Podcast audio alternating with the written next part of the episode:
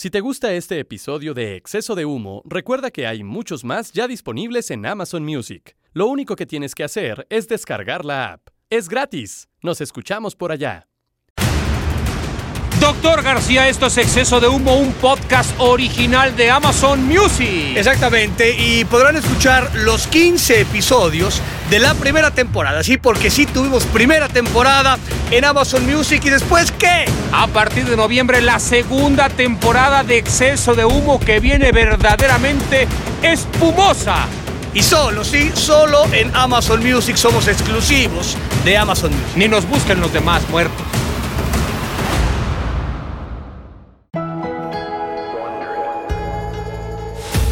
Hoy, el Dr. García y el Deus Martinoli trajeron todos los ingredientes para hacer un podcast con el que te van a dar ganas de chuparte los dedos. Esta producción original Amazon Music es básicamente gourmet. Un poquito de pimienta, sal por aquí, juguito de limón por acá. La receta del éxito comienza en exceso de humo. Así que prepara tus oídos y saca el papel y el lápiz. Porque esto ya comenzó. Este podcast contiene lenguaje explícito. Saludos para todos, aquí estamos en Exceso de Humo. Doctor García, ¿cómo le va? ¿Cómo se siente? ¿Cómo, cómo lo veo pleno, eh? Eh, sí, sí, sí, en este caso sí. Estoy este, eh, tomando mis baños de playa, de mar. Sí, sí. Dicen que purifica, purifica el mar. Entonces, este, pues sí, me, me siento bien, me siento bien. Estoy, estoy contento. Estamos iniciando el segundo mes eh, del año. Y como dicen, bueno, estamos ya caminando en el segundo mes del año. Como dicen las tías y las abuelas y las mamás, el año se está pasando volando. O sea, Volando, doctor. Muy rápido, muy rápido. Es correcto, me urge ya que aparezcan todas las pinches vacunas para que se acabe más rápido el año y estemos más contentos y ya en el 2034 podamos salir nuevamente con total tranquilidad. Oiga, doctor, lo veo que trae una camisa durazno tropical. ¿Qué pedo con Sí. ese color? Pues porque este, no es hoy, pero es mañana. Pensaba salir en pijama, güey, pero me pareció un poco agresivo. No contigo, a ti me vale madre, ¿no? Pero Sí, yo este, sé, Con nuestro invitado. con nuestro invitado que es muy, muy sí. fino. es, es muy, sí, es muy fifí, muy rimbombante, eh, muy chingón. Eh, estoy más nervioso que la primera vez que me casé. No, doctor. eh, ¿No? Entonces. es buena gente, es buena gente, es tranquilo, es hasta pandroso. Lo que pasa es que lo que él realiza es de autor, güey. Estoy de acuerdo. Estoy de Es un acuerdo. Sí, artista. eh, co- co- es, es- eh, no, es un genio, sin lugar a dudas. Es, ¿eh? Es sobrio, es, es, es, es- es calmo como tal. eh, entonces estoy nervioso, por eso me puse mi, mi playera con tu durazno, porque pues bueno, mañana voy a jugar golf, entonces por eso Sí. necesito este. Me y parece bien. En pijama, en pijama fue, me pareció un poquito agresivo. Dicen que el amor entra por la boca. Y sí, no hay nada como el buen sazón. México es un país bien conocido por el arte de su cocina y a lo largo de la historia. Chefs y cocineros mexicanos van por el mundo poniéndole sabor y un toque personal a las más famosas cocinas internacionales. Somos sin duda lo más chingón que existe en el mundo culinario y como en exceso de humo, se habla de pura cosa chingona. El tema de hoy en exceso de humo es la cocina. Hoy vamos a relacionar todo con la comida, los alimentos. Con la comida. Muy bien. Sí, usted tiene una bonita frase que me gustaría que la, la comparta para todos cuando usted se refiere a ir a la mesa y sentarse a comer. Cuéntenos. O sea, yo, yo tengo 51 años de edad. eh, Te ves más jodido, ¿eh? La verdad. No mames. Se ve que no le has pegado mucho a lo orgánico, ¿eh? Eh, Estoy, estaba yo viendo algunos videos que subió ahí Maciel ahí a, Facebook y a Farsantes, este, en donde estábamos en, en Caipirinha Sunrise, ¿no? Sí, Porque Me doctor. topé con él hoy en la mañana. No mames, estoy 20 veces mejor, cabrón. O sea, era, era- no, no, estaba, estaba yo, eh, estaba desabrido. O sea, me daba yo mucha pena. Yo estoy hecho un Lo que sucede es que cuando te dejabas el pelo un poco más crecido, lo que tenías de pelo, se te hacía un crepé tipo Cocalis, el güey este que maneja a dos equipos del fútbol mexicano que no daré nombres, un griego, eh, que nadie sabe que es griego, pero es griego, y, y se te hace un pinche crepé, se te infla el pelo, porque hay que recordar que los 15 días que grabamos esa madre en Río de Janeiro, pues güey, el, el calor era insoportable y eso que fuimos en, en, en marzo.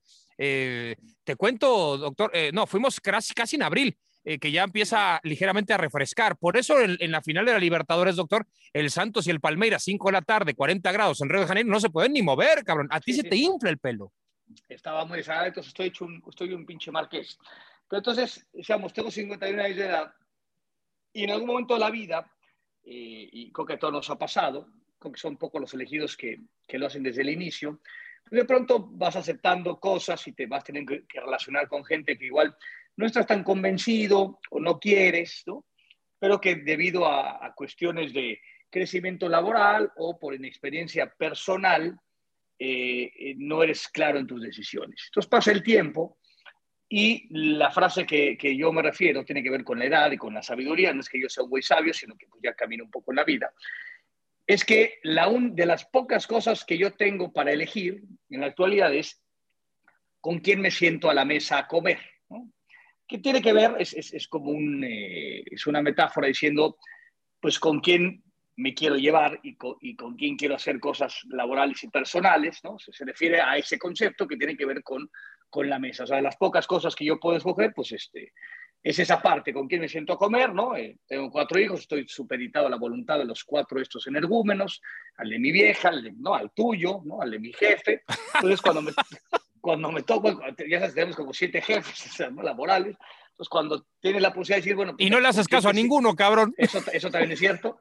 Cuando te puedes este, decir, bueno, pues me, me quiero sentar a echar un, un vino, una sopa de pasta, güey, unos caracoles. Y la sobremesa, doctor, la sobremesa, que es muy importante. Exactamente, es este, esa es la, posibilidad de poder elegir, ¿no?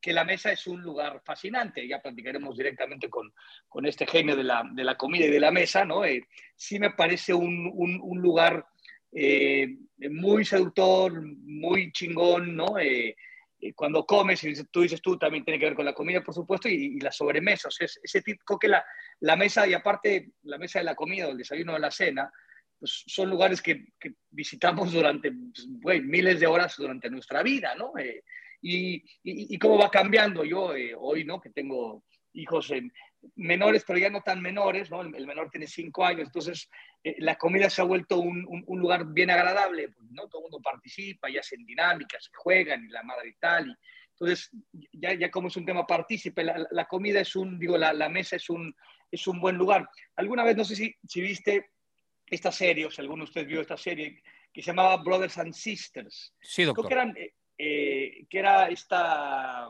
Siempre se volvían los nombres. no, no, es que estás muy cabrón, déjalo así, güey, sigue. No, no, no, ya me acordé. Sally Field era la mamá, era la matriarca. Arranca sí. la serie y, y el, el, papá que muere, pero luego se entera que el papá le puso el cuerno a la mamá.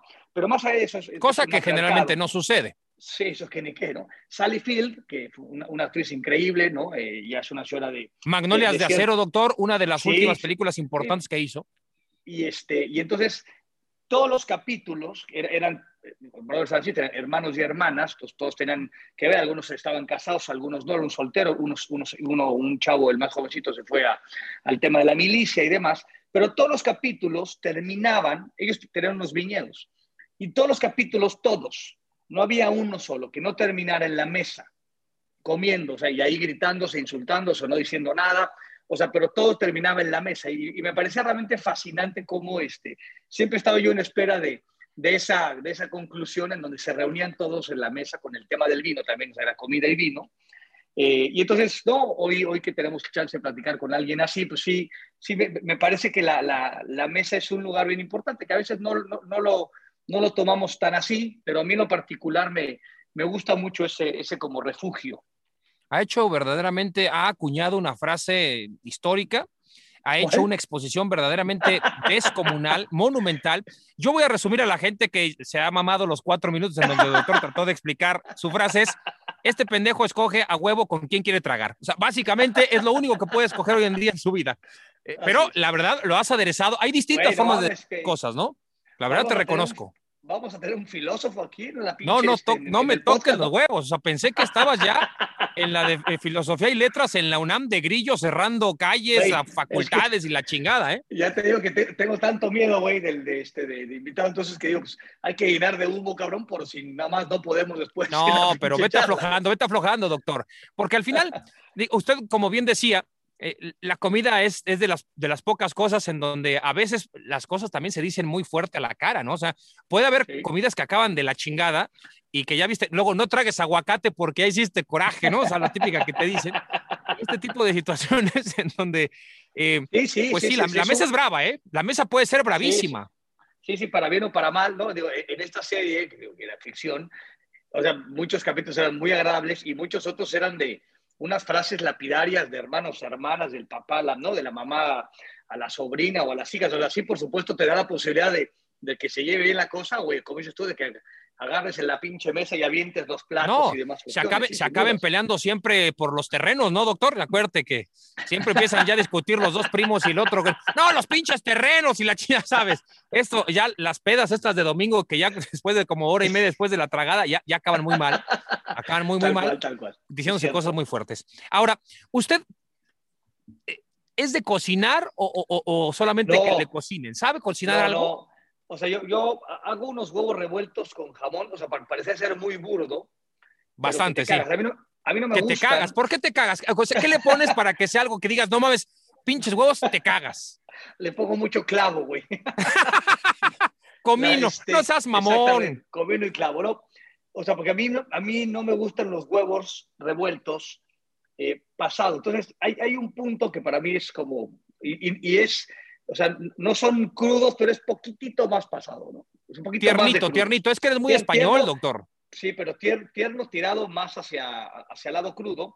Y entonces ese pinche toque solo me sale a mí. O sea, yo he probado, me gusta mucho el, el, el, el huevo eh, sin albur, y he probado, pues, digo, y aparte... ¿Lo comes con salchicha o nada más eh, no, con no, no, no, no, no, no, no, esa parte del, ¿no? En cajones ahí para ti.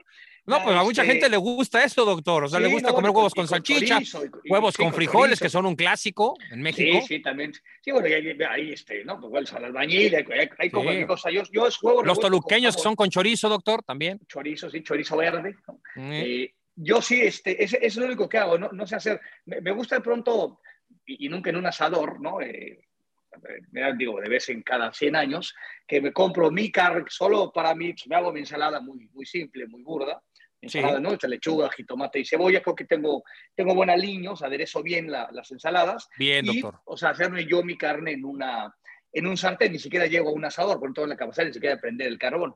Sí, no, no, no soy de, de cocinar. Nunca me llamó la atención, eh, el, por ejemplo, y, esto lo llevo, el, el, ex esposo de mi hermana, eh, Sandro Landucci, un cuate descendiente de italianos y tal, y él, él era un tipo de, de, las personas que más o menos me, me, acuerdo rápidamente que les gustaba mucho cocinar. Mi suegro mismo, el papá de Rocío, que murió hace algunos años, o sea, tipos que estaban muy vinculados al, al tema de, de, de, la comida y al tema ¿no? de, de juntar gente y, y, de hacer la comida y, y demás cuestiones. El, el, tema del el típico tema del asado en el, en el fútbol mexicano, y yo lo conocí cuando estaba en Pumas, putas, en principio de los noventas, tenemos a este Ariel González, entrenador sí. de, preparador físico argentino, como digo, mucha gente lo conoce, mucha gente no. Él, era un atleta de alto rendimiento en Argentina, lo trajo Pumas y cambió un poco la cultura de la preparación física, pero entonces sus grandísimas virtudes, porque un cuate sumamente culto y leído y un profesional extraordinario, eh, tiene una grandísima capacidad de hacer los asados. Entonces, eh, en el jardín botánico ahí de Ciudad Universitaria, pues después de entrenar, no sé, se hacía una, una vez al mes, un, una vez cada dos meses, eh, él se iba, o acababa de entrenarnos físicamente, nos dejaba ahí con Mejía Barón para que siguiéramos entrenando la táctica, remates, lo que sea, y él se iba y montaba todo ahí este show de, del carbón y el hueco y la madera y la madre y tal, y, y, no te permitía acercarte, ¿no? O sea, si tú querías acercarte a, a pepenar un pinche chorizo, un queso y tal, pues te metía unos, unos manazos terribles. Fue de mis primeras experiencias realmente muy buenas con, con el tema A nadie de, le de gusta que se le acerquen al chorizo, doctor. No, eso, no se eso, puede. Bueno, algunos, hay que esperar sí, a que se. ¿no? No, sí, no, pero hay que esperar a que. Sí. sí. pero hay que esperar a que tenga la cocción perfecta. No ah, puedes acercarte okay, nada más así ah, de ahí voy como el pinche borras, no se puede. Ahora, doctor, usted estuvo en el País Vasco y estuvo sí. en el sur de Francia, Biarritz, San Paul de Vance sí, y la chingada, hasta, hasta Burdeos le alcanzó a rasguñar, y estuvo en San Sebastián, y de pronto no aprendió una chingada, doctor. No, no, no, estuve, fui al, eh, al restaurante de Arsac, ¿no? Uh -huh. eh, tuve la enorme fortuna de que saliera a saludarme, eh, obviamente no por mí. ¿No te preguntó y cuándo vas a meter un puto gol? ¿no?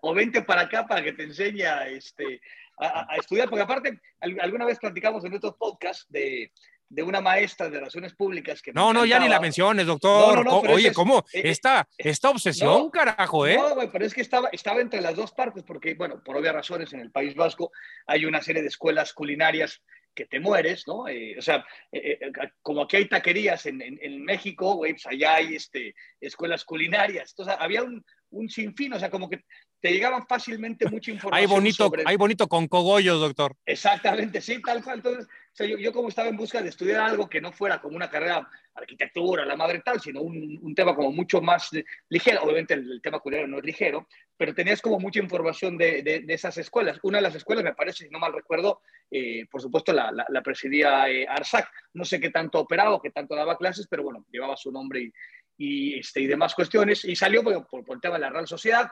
Creo que él tiene un buen vínculo con México, es un, es un cuate que... Este, y fuimos a su restaurante con López Ufarte. López Ufarte era un extremo izquierdo español. un histórico, un histórico del club. En, los 80, sí, ¿no? campeón, campeón con Arconada, doctor. Y, de haber jugado en 82 el Mundial de España, si no mal recuerdo, sabe el número es un tipo chaparrón, decentísimo. Cuando llego a la Real Sociedad, él es el director deportivo. Entonces, él me lleva, me parece, al, al restaurante y no sale por VIP, sale, este, sale por López Ufarte, bueno, ahí me lo presentan, dijimos un par de palabras, y luego me lo encontré otra vez aquí en el, en el, en el Royal, porque tenía un restaurante. En un restaurante ahí, bastante bueno. Había cuatro mesas, pero se comía muy bien. Sí, y, había, y ahí muchos de los equipos, bueno, hoy se, actualmente se queda el Cruzul, pero en, la época con América y con Pumas y tal, incluso con Atlante, nos quedábamos en, en ese hotel y tuve la posibilidad de, de saludarlo. Eh, luego volví a regresar hace, después del Mundial de Rusia, eh, y tuve eh, la, esta vez eh, cuando fui, no me no conocí la cava en mucho menos. No le abrieron ni la puerta, doctor. No, no, no. Ahora me metí a la cava, o sea, no sé por qué carajo logramos entrar a la cava. O sea, sí. tiene, tiene buen vínculo con el mexicano, no porque me conociera, no sé ni quién soy. No estaba él. Y luego me llevaron a esta parte donde, esta onda que es como un lugar científico y demás, y tiene, ¿no? o sea, computadoras, porque uno pensaría que no, que solo son sartenes y la madre y tal. Entonces, y ahí nos explicaba más o menos cómo trabajaban las, ¿no? cómo evolucionaban los siguientes platillos y cómo se pasaban por un proceso y un análisis y tal. Una, o sea, me senté como en la pinche NASA, ¿no? Ahí en el, en el restaurante Arzac. Luego salimos y tuvimos que dejar el coche que teníamos ahí rentado porque, puta madre, fuimos con los niños y es, güey, no mames, vamos a darles una pinche hamburguesa con papas, ¿no? pues sí, sí, antes pásate rápido por el auto y luego vas. no, no, no, no, no sabes la gracia que fue, pero, pero fue, una, fue una linda experiencia regresar, digamos, a ese lugar. Y sí, nunca se me pegó nada, o sea, tuve buenos vínculos con el País Vasco, pero pues nada de cocinar. Qué tristeza, qué tristeza. Ahora, lo que es un hecho es que la, la cocina ha ido evolucionando de una forma verdaderamente impresionante, por lo menos para los que somos totalmente neófitos de la materia, y de pronto te das cuenta y dices, no puede ser que este restaurante no tenga una reservación para dentro de dos años y cuando tienes a tal día y, te echan a las dos horas y el menú de degustación, no, no hay carta, llegas y te dan de tragar lo que, lo que, lo que tienen ese día y de pronto te sale con, como lumbre. Yo me acuerdo cuando en la, en la secundaria no sé si te pasó, eh, había talleres y entonces, eh, eh, por lo menos el primero de secundaria a mí me tenía taller de cocina o de electricidad. El 99.9% de los varones íbamos al de electricidad y el 100% de las damas iban al de cocina. Sí, el, y había, mecanografía también, güey, ¿no? a mí me tocó ya en segundo secundaria taquimecanografía o electricidad, dependiendo también, pues, había muchas escuelas, otros tenían artes plásticas, yo lo tenía como clase directa, no tenía como taller opcional, ¿no? dependiendo de la escuela, pero yo me acuerdo que, güey, yo me fui a, a, este, a electricidad, pues porque estaban todos mis cuates, echábamos desmadre, no sé ni cómo chingado hacer una cola de rata, el, nudo. y el famosísimo pinche cautín que pesaba más que, güey, que, un, desastre, ¿no? un desastre, doctor. Los martes y los jueves, sí, claro. Hoy, hoy en día no, no sé cómo chingó poner un foco, todo lo hace mi esposa, soy una pinche vergüenza. Soy más de tirarme a la pinche cocina, aunque sea a cagarla y a experimentar ahí como pueda, no porque me guste, pero es como por una necesidad, que meter un, un cambio de foco. Porque usted sí, o sea, tú, tú sí como que de pronto te... Medio, medio, poquito, haces poquito. estos ejercicios, hay piterones de meterte a la cocina. la supervivencia, doctor, cuando vivís solo, o era microondas, cabrón, o era, este, te, cómprate lo que puedas y medio trágale, güey, ¿no? ¿Cuál, ¿Cuál es el platillo Martinoli? O sea, si tú ves que sí, pues este es mi pinche platillo. Hoy, hoy me están saliendo muy bien los pinches mejillones al vino blanco, la verdad, que tampoco es tan difícil hacerlos. o sea, vamos como estos, como mejillones al vino blanco para, para domis, para tontos, yo soy Para dos, para pareja, por ejemplo, doctor. ¿cómo, Agarras una cazuela, una cazuela grande, ¿no? Eh, compra kilo, kilo y medio de mejillones. La verdad, el precio hoy en día no está tan pasado de pistola. Yo hubiera pensado mejillones nomás. Claro, vas a un restaurante, te la dejan caer en 7 mil millones de dólares. Dices, no, no es posible cuando vas al, supermercado o si te llegas en la Ciudad de México a clavar a la viga, cabrón, pues, güey, te puedes llevar 7 kilos de pinches mejillones y te, y te cuesta nada, güey. Entonces agarras, pum, lo pongo, pongo apio, cortado delgado, perejil cortado delgado. En mi caso le echo cebolla morada cortada muy delgada. Le pongo especias italianas, que es un frasco que viene directo ya con especias que trae orégano, comino, tomillo, pimienta, eh, madre y media, eh, laurel. Lo aviento, aviento bondadosamente, le pongo pedacitos de ajo y luego coloco sal. Vengo con un vino blanco. El vino blanco tiene que ser generalmente el vino blanco eh, en general, cuando tú vas a una tienda, no es de lo más caro, a reserva de que vengas por una alta gama y ahí sí te la dejan caer como si te la estuviera dando Napoleón. Y al final de vino, pues, vino, blanco, o sea, de, media escala, digamos. no, de, bajo pelo, doctor. Cabrón, se va, se va, se va a evaporar un poco, güey. Entonces, ahí tira el vino que tú quieras, ahí no, no importa, blanco, lo dejo en cocción, le doy una, lo revuelvo un poco, cocción, hago unas papas a la francesa, en aceite completo, ya, ahí, salecita, y te queda como si estuvieras en San Malo, doctor, o en Bruselas para los mamones que les gusta Bélgica, en Bruselas o en San Malo, en la Bretaña de la Francia. O sea, güey, un espectáculo, un pinche espectáculo es lo que estoy manejando. Te, quedan bien, güey. Sí, sí, sí, la última vez le eché más de todo y, güey, como que sí amarró, porque fíjate que me estaba fallando que cuando agarraba el mejillón, estaba muy bien en la cocción, pero el pinche sabor pues, era como, eh". entonces, eh".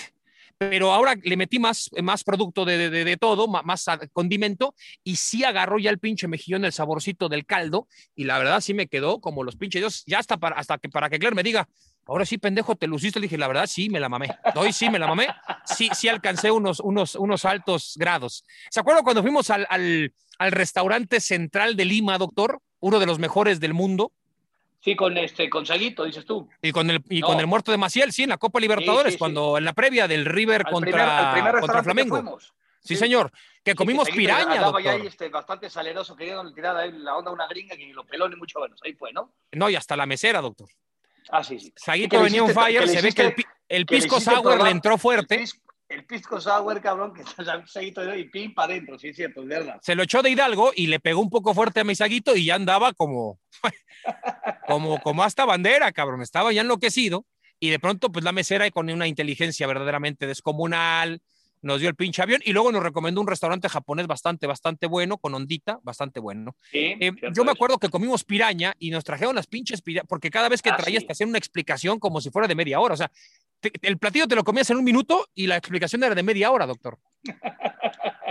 sí, que nos explicaban de, las alturas ahí de este, del, Perú y tal, y, sí, y las pirañas, que, que, estaban ricas y tal, pero me parece que estaba mucho más chingón la, ahí con el hocico abierto y tal, la media, no solo la, la cholla estaba, estaba, estaba interesante, sí, Estaba interesante, sí, porque bueno, eh, eh, en Perú ellos cuentan que tienen 3.000 distintos tipos de papa, por ejemplo, ¿no? Y entonces dices, ¿cómo, cabrón? Pues yo nomás conozco la, ahora sí que el taco de papa con chorizo, y resulta que estos güeyes tienen 3.000 pinches papas, no sé cómo las han contabilizado y en dónde encuentran las diferencias, porque me dices 20 papas, está bien, doctor, ¿3.000, cabrón? ¿Cómo haces?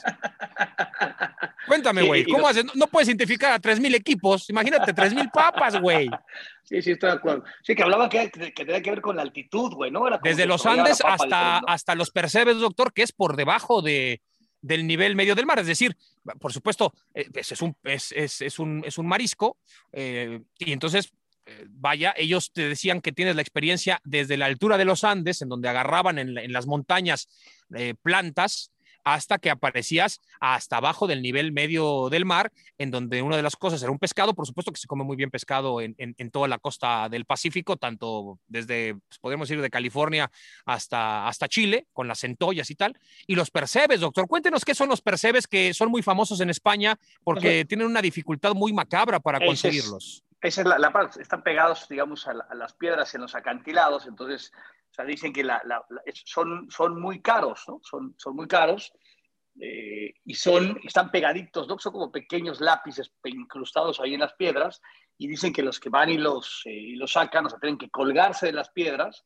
y esperar a que, ¿no? Que después de que la ola reviente contra la, la roca, ahí es donde empiezan, digamos, ¿no? A, cortar y a pepenar y de pronto hay veces que eh, no calculan bien y las olas los, los revientan contra la, contra las piedras y, hay mucha gente que ha muerto intentando. No, es que lo hagamos tú y yo, sino. No, no, doctor, no, es buzos profesionales, pendejo. Es buzo pescador profesional.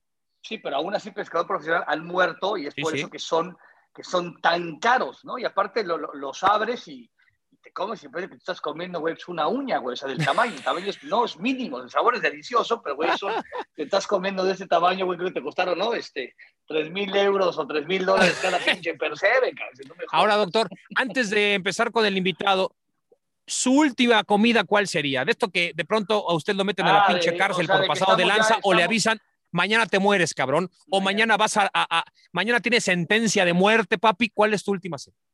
Yo, yo ya sabes, soy muy, muy, muy burdo. Yo no, luego soy pides mal, porque cuando te, te atascas como mal. pendejo y luego te duele el mal. estómago a las dos horas, pedí mal, cabrón. Pediste bien, Sí. te atascaste como muerto. Sí, yo, ya sabes que yo soy carnívoro, nuestro invitado no lo es tanto, ¿no? Ya, este, ya nos, nos platicará cuál es el tema puntualmente y el por qué. Eh, yo, so- o sea, yo sí una buena carne, o sea, mi, mi, mi carne, o sea, mi última comida tendrá que ser una, o sea, la mejor carne del mundo mundial y una copa de, de buen vino tinto. Esa sería mi, o sea, soy, digo, muy simple, entonces yo me quedaría con una, una buena copa de vino tinto y una carne así, este, yo soy poquito, a diferencia de usted, que usted, usted se traga la carne como si fuera este, asfalto, ¿no? Que no sabes una chingada. Yo soy de el tema de crudo, poquitito más de crudo, o sea, una fantástica carne con una copa de vino, esa sería mi, O sea, al punto, mi- doctor. Al punto, Al sí, punto. al punto. Mira nada Tal más. cual. ¿Y usted? ¿Usted? Su, su Sí, no, yo, yo voy por ahí, me gusta el básico, una ensalada, tomate, cebolla, eh, lechuga, aceite de olivo, vinagre, sal, nada más. Carne hecha con sal encima, o sea, la carne cruda la pones con sal de los dos lados y a la parrilla, es todo. O sea, eso es lo que yo haría. Sí, gua- agua mineral, una copita de, de vino y más menos. La otra podría ser un, un muy buen plato de pasta, me gusta la pasta con, con, con almejas, ¿no? El fusilli con almejas me gusta, eh, el linguini con almejas me gusta, también me gusta eh, cualquier pasta tipo arrabiata o con boloñesa, también con putanesca, esas salsas son bastante buenas, es- por lo menos es lo que, lo que me gusta, con eso moriría en paz. Doctor, quizá con un heladito, ¿no?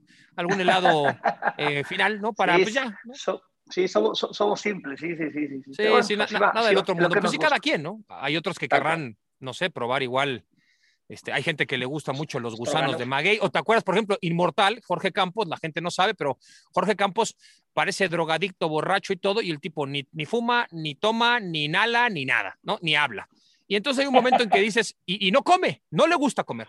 De Es pronto puede pasar sí. tres días sin comer y se tragó unas papas o se tomó un café con mucho azúcar o tal, y un día vas y, de- y se traga dos platos de escamoles.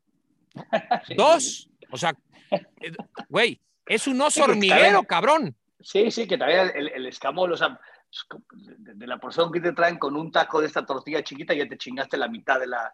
Sí, de la pero este güey pide ¿no? triple, triple porción. sí, sí, sí, sí, pero sí, este güey, sí, con cuatro tacos ya te chingaste, güey, la mitad de la porción del, este, de la, eh, eh, de lo que hay en el restaurante, cabrón. Sí, sí, sí. Es correcto. sí, ah, tú- tú- sí, yo, yo soy de, o sea, yo sí soy de ese tipo de animales raros, no será como mi última, o sea, la primera comida que pediría, Sí, pero a mí sí, o sea, sí me gusta entrarle todo ese tipo de, de, de, de- o sea, de cosas, digamos, extrañas. Tú no tanto, sí, ¿no? Sí, también. no, no, yo soy más, más, más, más básico, más, más especialito, digámoslo así, ¿no? No, menos aventurado. ¿Le Menos parece que escuchemos a Aquiles Castañeda Boomer, doctor? Venga, pues.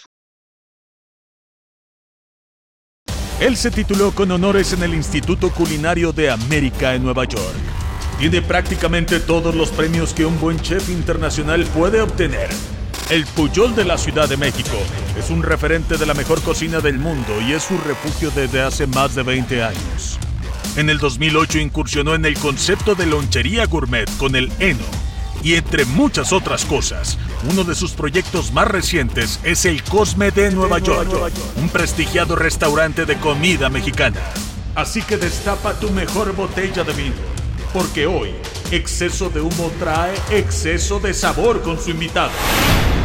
Pues ya lo escuchamos, doctor García. ¿Qué más se puede decir y explicar? Porque todo mundo puede agarrar un sartén, meterse a la cocina, cortar cebolla y darle, pero artistas en el mundo para la cocina son muy pocos. Y uno de ellos es mexicano, ultra reconocido, ultra premiado, con uno de los mejores restaurantes, no solamente de Latinoamérica, sino del mundo. Estamos, eh, doctor García, preséntelo usted. Bueno, con este, con el señor Enrique Olvera, buenísimo Enrique, muchísimas eh, gracias. Platicamos las bambalinas, que eres este, nuestro invitado más, eh, más rimbombante. Es, es, un placer tenerte, ya, ya, lo, ya lo decía bien Cristian, se quedó corto, pero este, pues muchísimas gracias por estar aquí en este, en este podcast, en esa locura. Muchas gracias.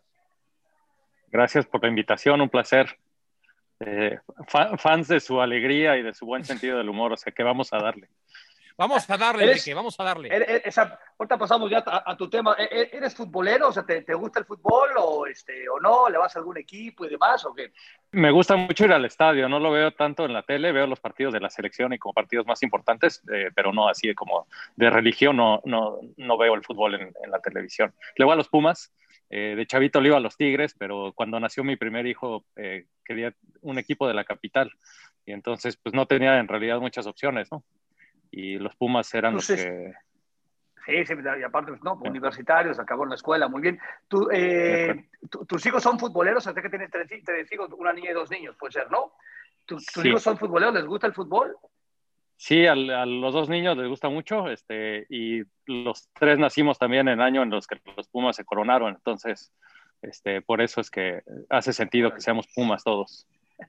Ahí está. Ahí está. algo. Tú, tú, que le vas al Toluca, muerto. Oye, cabrón, de ahí tenemos al chef Salas, que, también es un buen, buen representante de, la zona. O sea, también, doctor. Tiene, tiene más tatuajes que un Mara Salvatrucha, pero está toda madre, mi chef Salas. Ahora, eh, chef Olvera, cuéntenos usted, ¿cómo, cómo de pronto uno eh, porque viste los estereotipos y luego también esto del machismo y, y de las burlas que te mm. puede generar. Oh, platicaba yo previamente que cuando yo estaba en la secundaria teníamos talleres y había cocina y había electricidad aunque a mí, bueno, no sepa poner un pinche foco, yo decía, yo a cocina no voy, porque eso es de mujeres. Esa, esa, esa mentalidad totalmente retrógrada y estúpida que, que, teníamos los chavillos, pues hace, hace 40 años, cabrón. Eh, eh, tú, tú, eh, ¿cómo, ¿cómo, Y luego, por ejemplo, empezabas a ver que los mejores chefs del mundo en muchas ocasiones llegaban a ser hombres como que no machaba, ¿no? O sea, en mi casa se supone que las que cocinan son mujeres con esta, eh, insisto, este comentario totalmente retrógrada, y, los mejores chefs del mundo muchas ocasiones llegaron a ser hombres. ¿Cómo está esta, esta situación? Pues es que creo que el, eh, durante años, justamente en, en, otras partes del mundo, la, cocina profesionalmente la llevaron, la llevaron hombres. En México no fue el caso. Yo me acuerdo cuando estaba chavito, pues las grandes chefs eran mujeres, ¿no? Este, Patricia Quintana, Alicia Gironella, Mónica Patiño. O sea, yo creo que en México la historia de la cocina se cuenta de, desde otra manera y, y, quizás por eso, ¿no? Como esta referencia de que en, en la cocina este, no cabían los hombres, ¿no? Eh, y yo creo que poco a poco México ha tomado un poquito de, cariño por la profesión, porque más allá también de, este tema de que si es de hombres o mujeres, sí había un desprecio eh, por los oficios en general, yo no diría solamente por la cocina, o sea, como que en México, eh, si no ibas a la universidad, este, pues básicamente no valías mucho, ¿no? Eh, y, los carpinteros, los cocineros, eh, los carniceros no, no, podían hacer con orgullo y con, y con dedicación su, su, trabajo y creo que eso debe de cambiar. México tiene una vocación súper chingona de, de, gente de oficios. Creo que ahí es donde está la verdadera vocación del país. Este, un poquito como, como en otros lugares, como no sé, como en Japón, ¿no? Donde no importa si eres barrendero, si eres este, cocinero, si eres ingeniero, pues tienes que hacer lo que tienes que hacer bien, ¿no? Y, lo haces por orgullo y, porque te gusta hacer las cosas bien, te toque lo que te toque. Oye, Enrique, ¿cómo será esta, o sea, tus inicios, digamos, con, la comida? O sea, siempre fuiste un, tipo que disfrutó la, comida, o sea, desde muy chavito te diste cuenta que ese iba a ser... de tu camino o, cómo te vinculas, digamos, con, con, la comida y, con y luego ya con este camino fantástico que tienes, pero sobre todo a los inicios, ¿cómo se da? Pues mm, igual que todo mundo, ¿no? O sea, no, como que hay, hay gente que nos atrae la cocina. A mi hermano, por ejemplo, nunca le gustó eh, andarse metiendo este, con mi mamá en la cocina, como que no era lo suyo, ¿no? Entonces sí creo que es algo que tienes. Mis abuelos tenían eh, panaderías y, cuando íbamos a la panadería, a mi hermano le encantaba estar en la caja contando los billetes. Eh, y a mí, me, gustaba estar, a mí me gustaba estar albureando con, con, los panaderos. Entonces, este, pues, y seguimos más o menos igual, ¿eh? Él, trabajamos juntos ahora y él es el que se encarga de los billetes de la compañía y yo sigo albureándome ahí con los cocineros en la... atrás de, atrás de, de eso se trata, de eso se trata. Sí.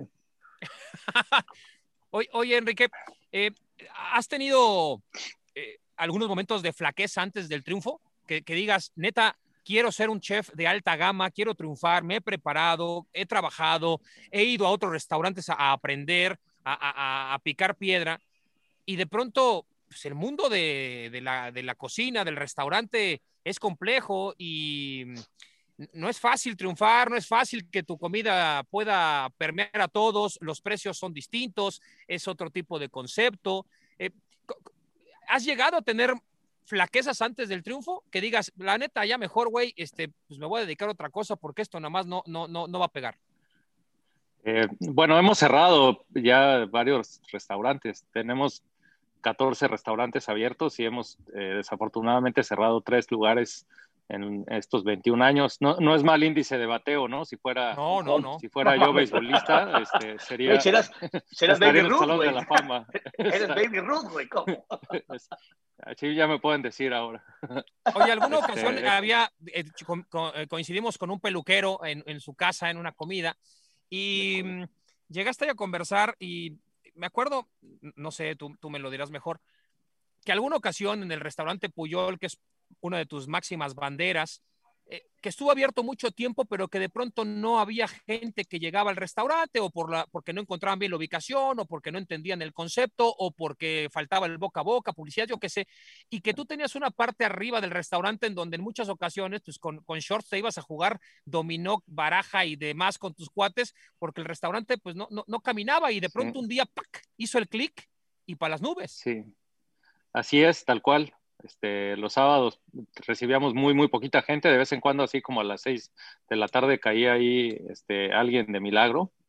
Y sí, de repente yo creo que, no sé, en, los restaurantes, en la vida también quizás funciona igual, como que cuando estás en un ciclo virtuoso, la misma inercia, eh, si le sigues echando ganas, creo que eh, solita se da, ¿no? O sea, y, la gente llama gente, ¿no? Dicen, este dicho famoso de los restaurantes y creo que sí es cierto, ¿no? O sea, entre más gente va, más gente le gusta, más gente lo recomienda, eh, tienes mayores ingresos, te alcanza para comprar mejores productos, para pagarle mejor a la gente, si tienes mejor gente, pues, se cocina cada vez mejor, la gente lo sigue recomendando, o sea, entras como en esta dinámica muy positiva que, que no, no, te diría que es permanente porque también pues, hemos visto cientos de casos de restaurantes que eran súper exitosos y que los dejan caer, pero creo que ya cuando estás adentro de esa dinámica, si eres consistente eh, y, le metes atención a los detalles, ya está, no, no, te diría difícil, pero ya es mucho más difícil que te caiga. ¿no?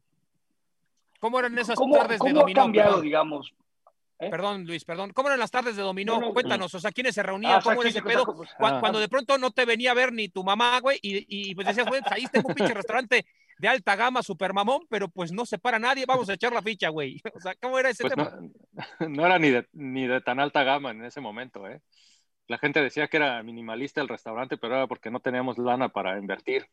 Este, o sea, eran, eran cuatro paredes blancas, los manteles de, en la mesa y no había, literal, no había nada sobre la mesa, no teníamos ni para copas, entonces teníamos, a hacer cuenta, 18 copas de vino y pues si alguien pedía vino le llevábamos la copa, pero no nos alcanzaba a poner copas en todas las, en todas las mesas.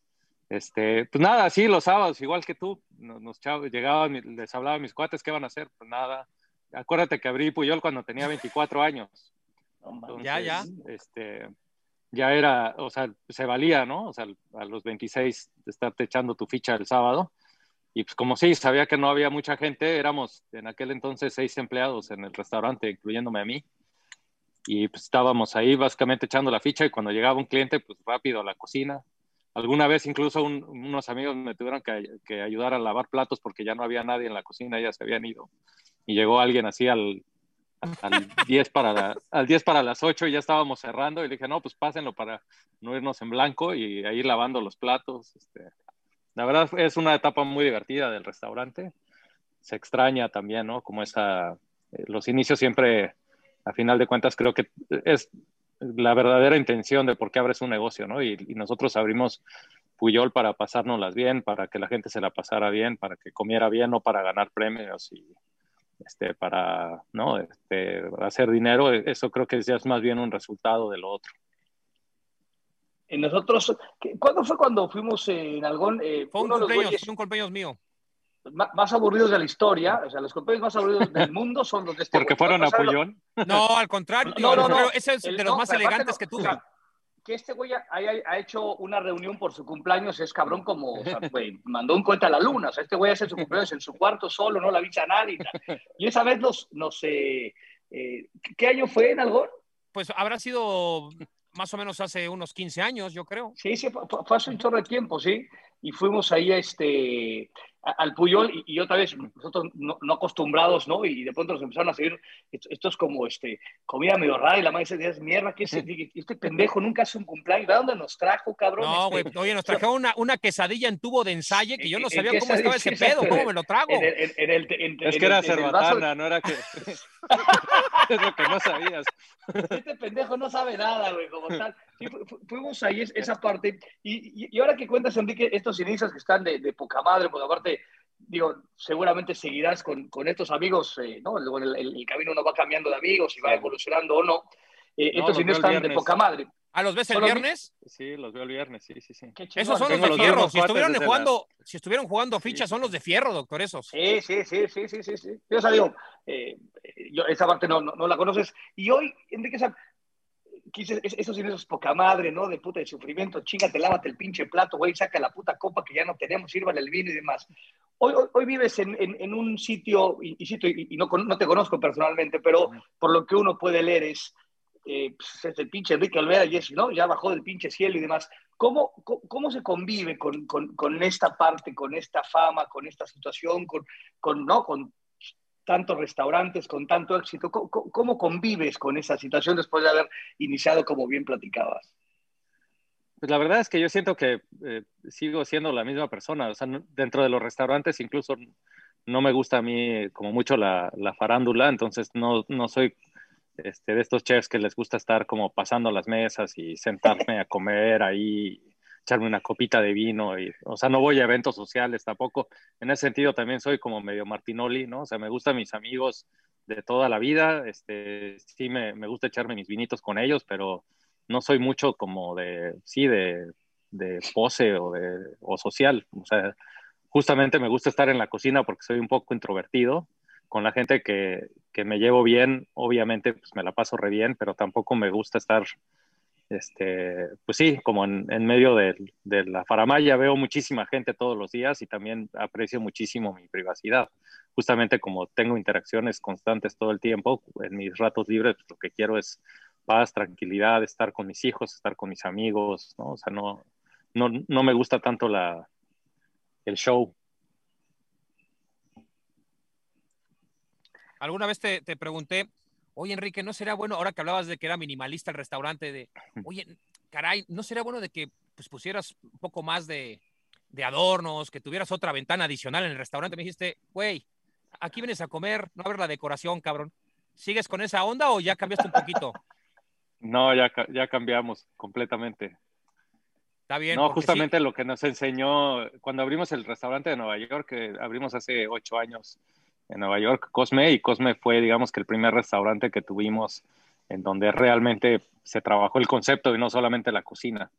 Eh, y, y, eso nos, a mí me cambió la perspectiva, o sea, ahorita sí creo que, de hecho, le dedico muchísimo más tiempo al concepto que a la cocina en estos momentos. Creo que la cocina no es que se resuelva sola, pero si compras buen producto, eh, no necesitas ser un genio, ¿no? O sea, no necesitas la quesadilla en el tubo de ensayo, ¿no? O sea, si tienes unos jitomates increíbles, eh, y los, ¿no? Rostizas así despacito y los, ¿no? Nada más los abres a la mitad al lado de un pescado, pues eso es algo que te puede llevar al cielo, ¿no? Entonces no hace, no hace falta, como en la cocina, echarle tantas ganas y sí me gusta cada vez más, ¿no? Que, que la parte del ambiente, que la parte del servicio, eh, el programa de bebidas, este, nos clavamos ahorita, últimamente hasta diseñamos un jabón, ¿no? O sea, como igual, y eso también es lo bonito de llevar ya tantos años que te empiezas a fijar en cosas que, antes no tenías ese lujo, ¿no? Porque tenías que estar resolviendo el día a día y resolviendo la creatividad y resolviendo el negocio y cuando eso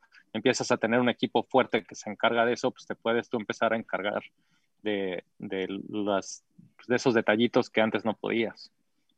¿Cómo consume? ¿Cuáles son las diferencias de, del cliente, digamos, mexicano en los, bares que tienes aquí en, el país?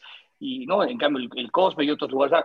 ¿Cuál es la diferencia entre, entre el, consumidor o el cliente mexicano y el cliente extranjero? Yo lo que diría es que el mexicano es mucho más exigente, ¿no? o sea, el mexicano eh, es alguien que requiere atención, ¿no? En, la mesa el, el, extranjero suele pedirte menos atención, o sea, el, de hecho, a mí, por ejemplo, el servicio que a mí me gusta es el servicio en donde me dejan en paz, ¿no? O sea, a mí me gusta llegar a un restaurante y que las cosas sucedan sin necesidad de, yo preguntar. Eh, y eso es lo que tratamos de hacer en Puyol, pero sí hay gente que le gusta, ¿no? Que le estén preguntando si todo estuvo bien, ¿no? Si le servimos más vino, si le puedo retirar el plato. O sea, a mí me gusta, si ya viste que me lo acabé, retíramelo, ¿no? No me preguntes si, si me si ya me lo acabé, es obvio que ya me lo acabé, ¿no? Pero sí, en, México creo que la gente busca un poquito más como esta, esta, esta atención eh, y eso creo que es la gran diferencia, porque en, realidad también el mexicano, eh, por lo menos la, gente que va a Puyol es, gente muy bien viajada, que ha comido pues, igual que todos, ¿no? O sea, igual que los, que los americanos o los europeos han comido por todo el mundo, creo que la comida se ha convertido en un motivo para viajar, ¿no? O sea, vemos muchísima gente que viajamos para comer. Eh, y eso, ese es el tipo de, clientela que normalmente iba a Puyol. Ahora, este año pasado, que fue un año raro, también la verdad es que estamos súper agradecidos porque eh, antes era 80% turistas en Puyol y 20% locales y ahorita es pues prácticamente puro local, ¿no? Y, y la gente local no solamente respondió, sino que ama y se han vuelto sea, como que esa parte también en la pandemia para nosotros ha sido eh, súper bonita de, volver a tener clientes regulares, ¿no? De, porque antes pues, llegaba un cuate que venía de Europa y nunca lo volvías a ver, ¿no? Y, y ahorita pues, sí ya tenemos otra vez clientes que van todos los viernes o que van todos los miércoles y eso creo que esa dinámica nos gustaría preservarla después, de, después del 2020. ¿No te llegó a pasar con este, con este tipo de, de cocina, sobre todo quizá en los años eh, hoy veo que, que lo acabas de decir, un buen pescado con unos, unos jitomates, eh, puedes llegar a la gloria, no, no, no, tendría que ser uno tan pretencioso. ¿Alguna oportunidad eh, tuve una experiencia en, tu restaurante con una mesa de al lado en donde una, una dama verdaderamente atractiva, joven, venía con, ya sabes, todas las marcas? Con bonita letra. sí, con bonita letra, venía con todas las marcas, no, la letra no la alcancé a ver, la firma cuando, cuando pagó, pero tenía todas las marcas habidas y por haber, ¿no? Las bolsas eh, italianas, francesas, tal. Y de pronto, pues después de ver un rato el... Si te fijas, ¿eh? Martín no, no, bien, ¿eh? Estaba, estaba yo... No, no, no, puta, este güey es... Y espérame. Este, este, este volver a, este, es el TV Notas, cabrón. Este, este Espérate, güey. El, el, que cita las notas del TV Notas, este güey se sabe todo, güey. Pero lo serías, mejor de todo serías, es que... Serías buen maitre de restaurante, te voy a contar. No, voy a estar... seguro. Güey, yo te digo una cosa, a mí cuando me cepillen de esta madre que yo creo que estoy a punto de turrón, este, en cualquier momento te voy a pedir chicharrón, ¿eh? Porque, cabrón, ya, necesito diversificar este desmadre, porque alguna vez puse un bar con el doctor y, güey, no puedo, yo ahí me equivoqué, porque yo no puedo poner un bar con un cabrón que se consume lo que vendemos en el bar. Entonces, no, no me da, las finanzas no me daban. Dicen, que si vas a poner un bar tienes que, o sea, tienes que aceptar o que te vas a volver alcohólico o abstemio. es correcto. Si no, no, jala. Ahí este, en este tema que seas con tu hermano de las finanzas y tú de la, de la parte, digamos, artística y de comida y demás, e, e, este güey yo me chupaba todo, y aparte el pinche bar era del tamaño, cabrón, o sea, güey, del baño del Puyol, o sea, era de este tamaño, y este güey, hasta las 4 de la mañana saltaba, y este pendejo ahí con los 3 centavos y la chingada, güey, estuvo 30, ¿qué? Como 35 días, todos los días iba ahí, nos decía. Me quería matar, me quería matar. Güey, se quería, pobre güey, o sea, el bar no iba a durar nunca, y este güey acabó, o sea, perdiste la vida, el dinero, fue realmente tristísima tu participación. Acabé hablando con el dueño del califa ahí en la Condesa, eh, Enrique, de cómo, es, cómo un día le pegó a los tacos y cómo él escogía este bistec por bistec para que no le dieran, no le dieran aguayón, cabrón, ¿no? Entonces imagínate lo que yo llegué, 5 de la mañana, un puto jueves, hecho mierda, de salir del bar en donde perdía yo hasta las nalgas. Pero te quería contar acerca de eso porque estaba justo con, eh, todavía no era mi esposa, pero lo iba a hacer, estábamos con Claire ahí y de pronto fue muy evidente porque la chica, o sea, una mujer, insisto, muy atractiva, muy llamativa, despamparante, tal, pretenciosona y tal, de pronto ve el menú, después de cinco minutos, llega el mesero y dice, ¿y qué va a querer? Y le dice, ¿y no tienes comida normal, cabrón? O sea, porque de pronto cuando empiezas a leer algunos menús, que entre que hoja santa y esta madre, no, como que no terminaste por entender bien qué pasó. ¿Te sucedió muchas veces eso o no? Eh, pues en Puyol no tanto porque ya ves que hay menú de degustación, pero sí hay gente, por ejemplo en Cosme cuando abrimos, eh, mucha gente decía esto no es cocina mexicana, ¿no? Esto es quién sabe qué sea, pero la cocina mexicana son fajitas. Y, chimichangas. Este, sí, chimichangas. Eh, un día vamos a hacer una chimichanga buena. No hay comida mala, eso también como, es lo que hay que, yo creo que deberíamos todos como de entender. O sea, las quesadillas son increíbles. Este, hay quesadillas pésimas, ¿no? Y hay quesadillas buenísimas. Pero sí, yo, yo creo que eh, la gente tiende hacia lo más sencillo eh, y, y sí estas épocas de la cocina como más elaborada creo que, que, afortunadamente o desafortunadamente ya pasaron. ¿Quién sabe cómo vaya a ser el restaurante del, del 2022? Creo que el 21 todavía eh, será un año complicado y, y, seguiremos comiendo como relativamente igual. Yo creo que en el 22 sí puede ser que haya ahí como este, un cambio de, igual y regresamos a esas épocas de cosas más elaboradas, ¿no? Porque llevamos, digo, no sé ustedes, yo llevo un año comiendo bastante sencillo, ¿no? O sea, como que entre que estás en tu casa y los restaurantes nada más pueden cocinar afuera y, o sea, como que estas comidas de antes este, se, perdieron y, la verdad es que yo las llegué a detestar, este, o, más bien me daban hueva, no las detestaba, me me daba ya huevo comer así. Ahorita de repente sí, sí lo extraño, ¿eh? Sí, o sea, sí extraño el menucito largo, este, sentarte en una buena mesa, tomarte un buen vino, o sea, sí, sí se extraña.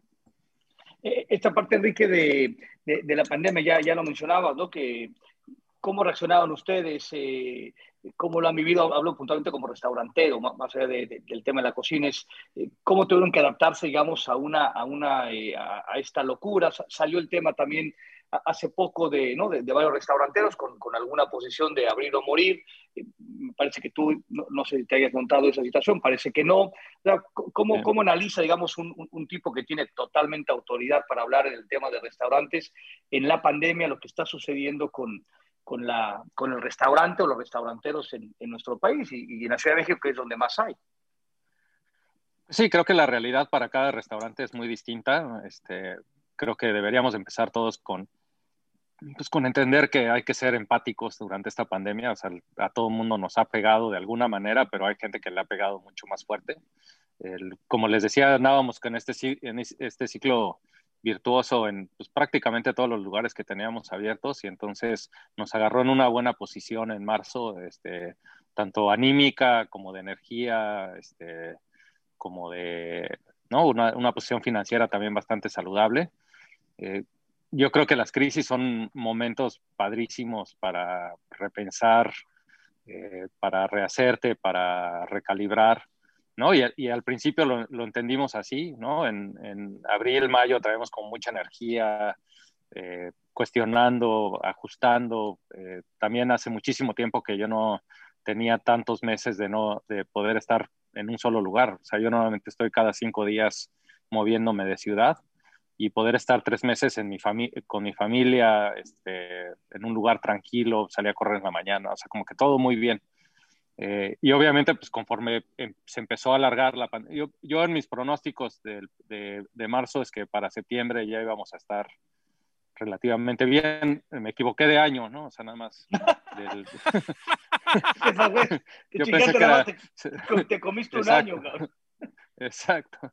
Entonces ya cuando vimos que iba para mucho más largo, pues sí, obviamente te empiezas eh, más bien a, a, preparar pues para hibernar, ¿no? O sea, que creo que eso es lo que estamos haciendo todos. O sea, ¿cómo, cómo le hago para sobrevivir y, y dejar el restaurante en el hueso y, y pues cuidar los recursos y, y tratar de, de, sobrevivir, ¿no? Es, y así es como hemos estado, te diría, desde, desde agosto, ¿no? Ya con menos energía, ya habíamos terminado de hacer los cambios que queríamos hacer y, y, más bien ahorita, pues sí, preservando eh, todo, cuidando que, que, pues sí, que, que, no se te escape ni el talento ni, ni los recursos económicos, porque también increíblemente, pues mucha gente ha decidido este, durante la pandemia renunciar, irse a vivir al campo, irse a vivir a, ¿no? este, con sus papás, este, perseguir sus sueños, o sea, como que fue un momento en el que todo el mundo dijo, eh, me voy a cuestionar qué estoy haciendo y por qué lo estoy haciendo. Entonces también, eh, pues sí, hemos, hemos perdido gente talentosa, hemos perdido gente importante para la compañía, pero creo que a final de cuentas, ahorita que se empieza a ver un poquito ya como, eh, el, no diría que el final, pero sí como que siento que ya vamos como en el segundo tiempo, ¿no? Sí, sí, está, está iniciando el segundo tiempo, de acuerdo, sí. Exacto, entonces ya por lo menos ya sabes que, que ya va a acabar, ¿no? Y, y, eh, lo estamos tomando lo mejor que podemos, ¿no? Sin, también entendiendo que los restaurantes, como decías tú, en esta cosa de abrimos o morimos, yo, yo siento que los restaurantes no son negocios esenciales, ¿no? O sea, son negocios importantes para socializar y tocan muchísimos puntos de las economías y se toca en el restaurante la agricultura y, ¿no? O sea, tienen eh, temas sociales importantes. De, o sea, a final de cuentas, el, el, restaurante por eso nos gusta tanto a todos y nos enamora este mundo, porque pues toca muchísimas disciplinas, pero no, si cerrara Puyol, ojalá no, toco madera, no es el fin del mundo, ¿sabes? O sea, no es... Han cerrado muy buenos restaurantes y no ha pasado, no ha pasado nada, ¿no? Entonces también creo que hay que saber dimensionar un poquito este, la posición, ¿no? Y saber que pues, tendrás siempre oportunidad creo que si eres eh, trabajador y, sabes lo que haces, pues siempre va a haber gente que va a creer en ti y, se te derrumbó y pues quizás lo tienes que volver a construir. Nosotros vemos como que hemos perdido básicamente tres años de trabajo, pero pues no pasa nada, ¿no? Tampoco puedes ganar el mundial todos los años, ¿no? Ni aunque seas Correcto. Alemania. Sí, sí, sí, aunque seas Alemania. Nosotros, que, claro. La selección mexicana anda por ganar el mundial, a ver si no. No, en, pero en, en cocina siguiente... sí, doctor, en cocina estamos el que sigue. Sí, sí, en las siguientes tres vidas, cabrón, ¿no? Este, en el que sigue, sí, ya de... nos toca, aunque sea una semifinal, ¿no? No, no o sea, o sea pinche Enrique, o sea, ¿tú crees que México va a llegar a la semifinal en el Mundial de Qatar? Yo le voy a México siempre y prefiero ser positivo, cabrón. ¿Es? Puede ser. ¿eh? Puede ser. Está bien, Enrique. Yo, no perdamos este, la esperanza. Este está bravo. Nada me haría más feliz, ¿eh? Pues es que, es que, nada es, me haría más feliz. Yo también quiero tomar román con ti como lo hace el chef, cabrón, pero pues no me alcanza. No, si me pongo un pinche Petrus, por lo menos, pues si, si hay, por ahí me alcanzo a rasguñar algo de, de, de, de su pensamiento positivo. Oye, Enrique, rápido. Mira, si, si, llega a semifinal, nos echamos el, el Petrus que, que ¿Cómo? Pero seguro, de ese se toma el patrón muy seguido. pero bueno, es otro tema. No, si, si llega a la semifinal, ya está, ¿eh, doctor? Vamos a ir con el Petrus. Sí te pido yo, que laves yo, la boca. Yo lo invito ahí en Puyol. Eso, y que se lave la ya boca está. el pinche doctor, porque ya sabes, va a llegar ya tomadón y se chinga tres mezcales antes. Esto tiene que ser no, no, no. tranquilo, tranquilo solito. Si no, en el desayuno, para que ya no llegue tomado. Exacto, pues, lo, lo desayunamos. Me Oye, Enrique, te, te, quería preguntar una cosa, porque eres un tipo que te han entrevistado 70 mil veces, has salido en todas las revistas, habidas y por haber en programas, series, series, series, series. documentales, de todo eres un tipo extremadamente exitoso y también tienes oportunidad de vez en cuando de escribir y dar tus puntos de vista y tus comentarios relacionados a un tema en, en específico, siempre también de la mano con, con, la comida. Y de pronto un día... Me falta la caricatura. Eh, te falta, pero te la vamos a hacer. Sí. Te la vamos a hacer. De papá. acuerdo, perfecto. Te la vamos a hacer. Vamos a tener, yo tengo ahí ya en mente un par de caricaturistas. Te vamos a mandar la foto. Nos mandas la foto que tú quieres y esa va a ser tu caricatura cuando tú ya quieras. Está. Estamos. Ya está. Eh, generaste un poco de polémica o de escosor. Ya ves que ahora tenemos en redes sociales la. la, la, la ¿A esa le muy... llamas un poco? Pues ya sabes. Lo, lo, ¿Sabes qué es lo que pasa, güey? Es que si bueno, tú sí, estuvieras... comparado con lo de Sague no fue tanto, ¿ah? No, no, no, está no, bien. No. Espérame. Saguito, y, Saguito, Saguito, puso la vara acá, güey, y ahí me parece, Exacto. Ya. en esta vida que... me quise volver a no hay chance alguno que alguien supera Exacto. a mi Saguito. No, y espérate, cabrón, si tú estuvieras transmitiendo con nosotros, ¿sabes las mentadas de madre que te llevas, güey? Cada, cada tres días, güey. Por eso dije un poco, para mis parámetros es un poco. Sí, de acuerdo, fue un poco, pero, de acuerdo. Pero no, fue, fue, fue, fue, digamos, tocaste fibras muy sensibles de la gente con respecto a la mexicanidad per se de la comida hablaste de los chiles toreados y del limón. ¿Qué pasó? No, pues salió, salió al revés, ¿no? Me salió el tiro por la culata, decían este, en, el pueblo. O sea, la idea de, ese artículo en general era hablar de la gente que no era respetuosa del trabajo de los demás. O sea, obviamente en Puyol pues servimos chiles toreados, todo mundo que ha ido lo sabe, ¿no? Pero sí, creo que también cada quien pues lee lo que, lo que quiere leer, no es la intención creo que la discusión estuvo, ¿no? Así, viéndolo en retrospectiva, la discusión, eh, pues fue buena. Este, te digo, no, jamás era la intención. Mi intención era que, que la gente aceptara que se tenía que poner un, un, cubrebocas cuando estaba en público, ¿no? Esa era básicamente la idea y cómo esta cultura que hay en México de me estaciono en doble fila, de tiro el, este, eh, la basura por la ventana cuando voy en la carretera, ¿no? De me vale madres y este, yo voy primero, de alguna manera se refleja también en los restaurantes con gente que pide, que pide chiles toreados en un contexto que no es de chiles toreados o que le echa limón, te digo, al, al sushi de un restaurante elegante, no estoy hablando de, ¿no? El sushi que parece taco de arroz con este, salsita de chipotle, es échale chiles toreados para todo dar, ¿no? Y limón para que te Este, palco. Y, y siento que de eso se trataba, ¿no? Y también en México, o sea, y está padre, o sea, lo puedes voltear, o sea, imagínate que llega este, un americano y te pide, no sé, este, que le eches salsa tabasco al mole, porque no pica, pues, igual nos enchilaríamos, ¿no? O sea, creo que, que la intención era esa, este, se leyó mal, creo que también como que empezó a agarrar ahí como, me, hubo el beso del diablo porque me retuiteó este, Felipe Calderón y ahí ya valió madre. ¿no? Sí, sí, sí. Este, porque ahí ya se ahí, ya valió madre. o sea, ahí- Pero exacto, según lo pues que debe querer Felipe es, es ir a tragar de grapa ahí, güey, para que ya amainar las aguas. O sea, ya ahí, o sea, cuando, cuando pasó eso, te lo juro, porque en la mañana iba todo bien, me hablaban, oye, qué padre tu columna, quién sabe". El retweet de Calderón y adiós, se acabó el... Sí, fue, fue como el beso del padrino, fue el beso del padrino, te puso una pinche rosa. Y, Pero, No, eh, no. En esta parte, digo, lo, lo, lo que platicas, este, Enrique, de, de, de que buscas bien tus espacios, estas partes, ¿no? De, de aislarte y demás cuestiones, por- porque este, este, este artículo genera cosas, eh, tú tienes como una conciencia, ¿no?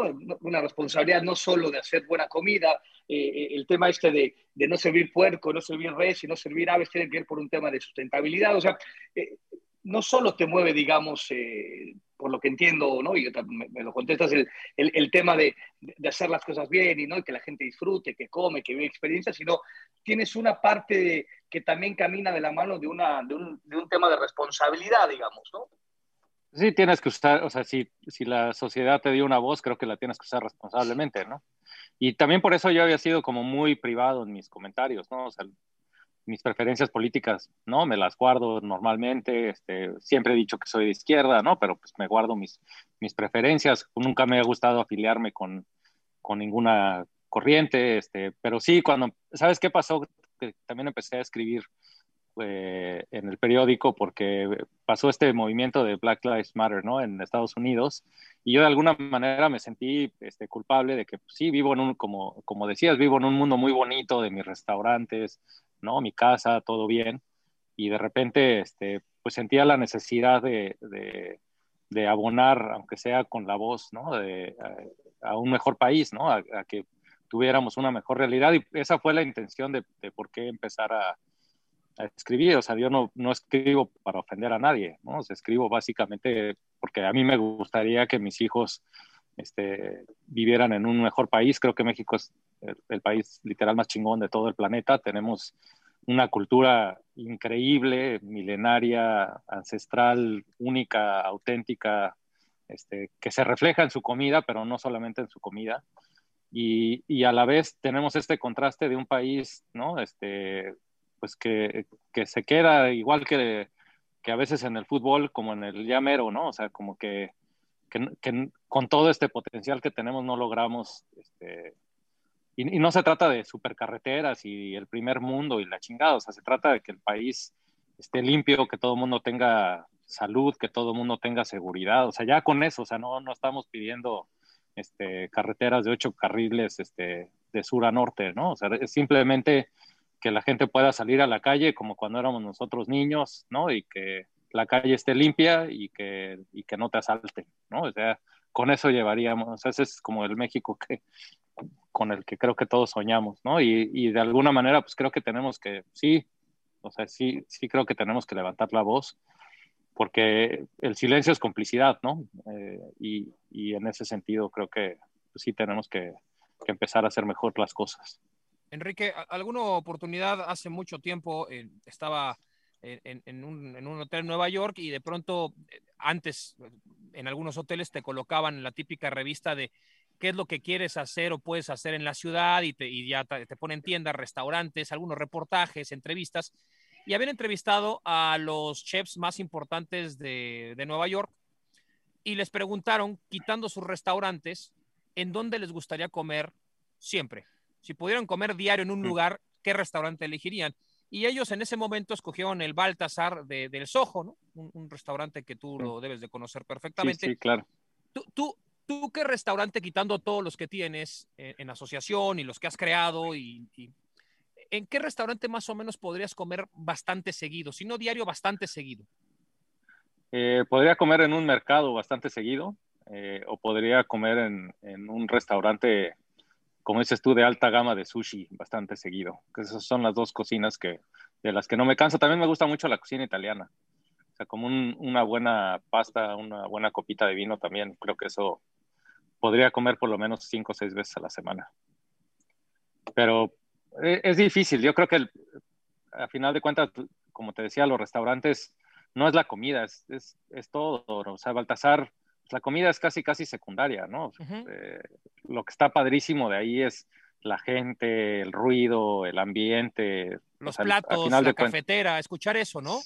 Sí, y, no, las copas y este, la chava con la bolsa de, de Francia o de Italia. o sea, ese, ese, tipo de cosas es lo que hace que un restaurante este, jale energía, ¿no? O sea, a final de cuentas se convierten como en estos, en estos polos de atracción. Eh, y Baltasar sin duda logró eso este, en Nueva York durante años. No, creo que ya no, no sé si creo que cerró, eh. ojalá no. Yo vivía ahí, tenía un departamento que ya ahorita con la pandemia lo tuve que dejar, pero tenía un departamentito ahí a cuadra y media. Me encantaba ir también ahí en la noche porque cierran muy tarde pues como normalmente este, acabando de chambear me iba me echaba ahí unos escargotes y una copita de vino. Seguro. Muy buen pan también. Muy buen pan. En, la mañana buen desayuno típico francés, cortito pero rico, ¿no? Bastante, bastante competitivo, mm. la verdad, sin duda alguna. Uno luego iba por ese tipo de recomendaciones, doctor. ¿Algún chef que, o sea, ya, ya decía Cristian que te preguntaba, ¿no? De, algún restaurante o algún tipo de comida que, que, que, es muy asiduo, algún chef que, que, en este ascenso o en este camino eh, ¿no? hacia lo que hoy eres haya, haya influido en ti o digas, puta, este era un chef al cual me gustaba mucho, o sea, no como un tema de idolatría, pero dos o tres chefs que dijeras, puta, estos güeyes no, lo han hecho bien y me gusta la madre tal. Pues tengo afortunadamente muy buenos amigos aquí en México. Este, Ricardo Muñoz Urita fue, junto con Federico López, las primeras personas que justamente como que me pusieron la semillita de que debería de hacer cocina mexicana. Cuando abrimos Puyol había algunos ingredientes mexicanos en la carta, pero no hacíamos crema de flor de calabaza, pon tú, ¿no? Y un foie gras con mango y cosas así, pero realmente ellos fueron los que me, invitaron a hacer cocina mexicana y a conocer mi país de manera más profunda y en ese sentido pues, siempre les, les tendré un agradecimiento importante. Este, con, con Ricardo tengo una amistad profunda, eh, acabamos de ir a Jalapa hace poco juntos. Me encanta viajar con él, es de las gentes que conoce el país y la cocina este, que, más conozco yo y, viajar con él es increíble porque aparte te va platicando, ¿no? En los mercados como la historia de los platos, de dónde viene, cómo se utiliza, o sea, es, realmente una gozada estar con Ricardo. Este, a Mónica Patiño la admiro muchísimo por, por, no solamente por su trayectoria como restaurantera, sino también como persona. Creo que es una persona que ha sabido manejar muy bien el éxito. Eh, la mayoría de los, de los restauranteros quizás, este, no, no, sé, no sé por qué, pero eh, actuábamos como boxeadores, carnal, ¿no? O sea, como que el, éxito te tumbaba y, y entonces acababas echándotelo todo en coñacs y, este, y en la fiesta, ¿no? O sea, es raro que un cocinero envejezca bien. O, o, ¿sabes qué pasa también mucho? Que viven en el pasado, ¿no? O sea, acaban cuando empiezas a crecer como chef, empiezas a decir, no, yo en 1985 fui el primero, qué hueva, ¿no? O sea, como, ya, déjalo ir, cabrón, ¿no? Qué bueno que en el pasado te fue bien. Pero sí, ellos dos, y luego a Guillermo González también lo quiero muchísimo. yo creo que él fue el primer restaurantero que tenía, que, bueno, que, que yo conocí de cerca, con muchos lugares y, la verdad es que también lo quiero y lo admiro mucho. Con, con la creación del concepto Eno, ¿qué encontraste? Eh, porque lo pudiste multiplicar y es un concepto eh, mucho, más, uh, mucho más cotidiano, más para, para, todo el día, para tomarte el cafecito. ¿Qué, qué encontraste con Eno? Pues mira, Eno eh, pasó de, cuando lo abrimos, era un, empezó como una tiendita gourmet este, eh, las tiendas gourmet en aquel entonces en México casi no existían, ¿no? Podías ir de repente a la europea o a la castellana, pero no tenían buena rotación de producto. Y entonces muchas veces los productos que encontraba, sobre todo de quesos y carnes frías, ya, ya habían pasado sus mejores días. Y entonces decidimos hacer sándwiches como para que tuviera rotación el producto y que, que siempre estuviera en buen estado, ¿no? Y, y acabaron los sándwiches siendo más exitosos que, que, el, que la parte de, de productos y de la sandwichería, pues pasamos a hacer este, desayunos y los desayunos nos empezó a ir mejor. O sea, como que siento también que los restaurantes, este, tú los abres, pero después agarran como su propio caminito, ¿no? Después, y, más bien uno lo que va haciendo es acompañarlos y ajustándolos. Ahorita Eno, pues sí, es más un lugar como de, de encuentro. Creo que Eno es algo diferente para, para cada persona y el restaurante es bastante más flexible que Puyol, ¿no? O sea, tú puedes ir ahí con tu perro a desayunar un domingo crudo o te puedes ir, hay mucha gente que va a trabajar con su computadora, a echarse un cafecito. Eh, y esos lugares a mí me encantan, la verdad, es, pues, a final de cuentas es donde creo que la mayoría de nosotros vamos, ¿no? Que si, si, vas a Puyol todos los días es como si tomaras Petrus todos los días, pierde lo especial, ¿no? Eh, y, no, y, pierdes las finanzas también, cabrón. No, no, también, también, hay que decirlo, Enrique, hay que decir todo completo, ¿no? ¿Sabes qué? Teníamos un cliente, no te voy a decir el nombre, pero teníamos un cliente, el cabrón, que, hijo de su madre, es, llegaba, siempre traía botellas como muy cabronas, ¿no? Y, obviamente no, no, le gustaba pagarlas, ¿no? En el restaurante, entonces pagaba de escorche. Sí. después nos dimos cuenta que el güey rellenaba los pomos de Petrus, o sea, llegaba y decía, no, lo abrí en la mañana para que se oxigenara. Compadre Quino, güey y no sé con qué lo rellenaba, pero se le aplicaba a todos sus cuates y ya después nos dimos cuenta de que eran las mismas botellas cada vez que iba. Qué poca madre, traía la numerada siempre, doctor. Exacto. o sea que podemos aplicar esa, nos tomamos la de Petrus y luego la rellenamos. la, rellenamos. Oye, decía hace, hace algunos eh, momentos de, de, esta parte de la hueva que de pronto, puta, en 1937 yo era demasiado de poca madre y tal. Eh, hoy estás en un momento, eh, ya, también bien platicabas de todo lo que ha sido generando y infraestructura en un momento complicado de pandemia, ¿hacia dónde vas? ¿Qué sigue para, para Enrique? O sea, ¿cómo vas a seguir evolucionando? Eh, si es que es así, si es que lo quieres como tal. ¿Hacia dónde va caminando Enrique, digamos, todo su, su emporio y su, y su mente no culinaria y, y artística y demás? ¿Hacia dónde vas caminando? Pues me gustaría tener una compañía que no fuera, que no, que no se, que no fuera una compañía sobre mí, que donde yo fuera un jugador más, donde, donde seamos muchos, que no todo dependa, o sea, que la marca Enrique Olvera como que se vaya apagando y de repente la marca Puyol se vaya aprendiendo. Eh, estamos incursionando en hotelería, estamos este, con, con, proyectos de hotelería este, que estamos empezando a firmar. Creo que e, ese mundo siempre me ha encantado también. Eh, vivo prácticamente en hoteles porque viajo muchísimo, entonces también le, he entendido, tuve la fortuna de, de, trabajar con los Micha en Grupo Hábitat seis años, este, del 2005 al, al, 2011 trabajé con ellos y aprendí también mucho de ellos y queremos entrar como en este mundo de los hoteles chiquitos. Creo que eh, ese es el sueño también de mucha gente, ¿no? Cuando me retire voy a tener mi hotelito, ¿no? Es correcto. Este, quizás es, es, igual de mal negocio que el bar que abrieron ustedes. Pero... Ese mal negocio puede ser. Lo es vamos a intentar. Hay que intentarlo.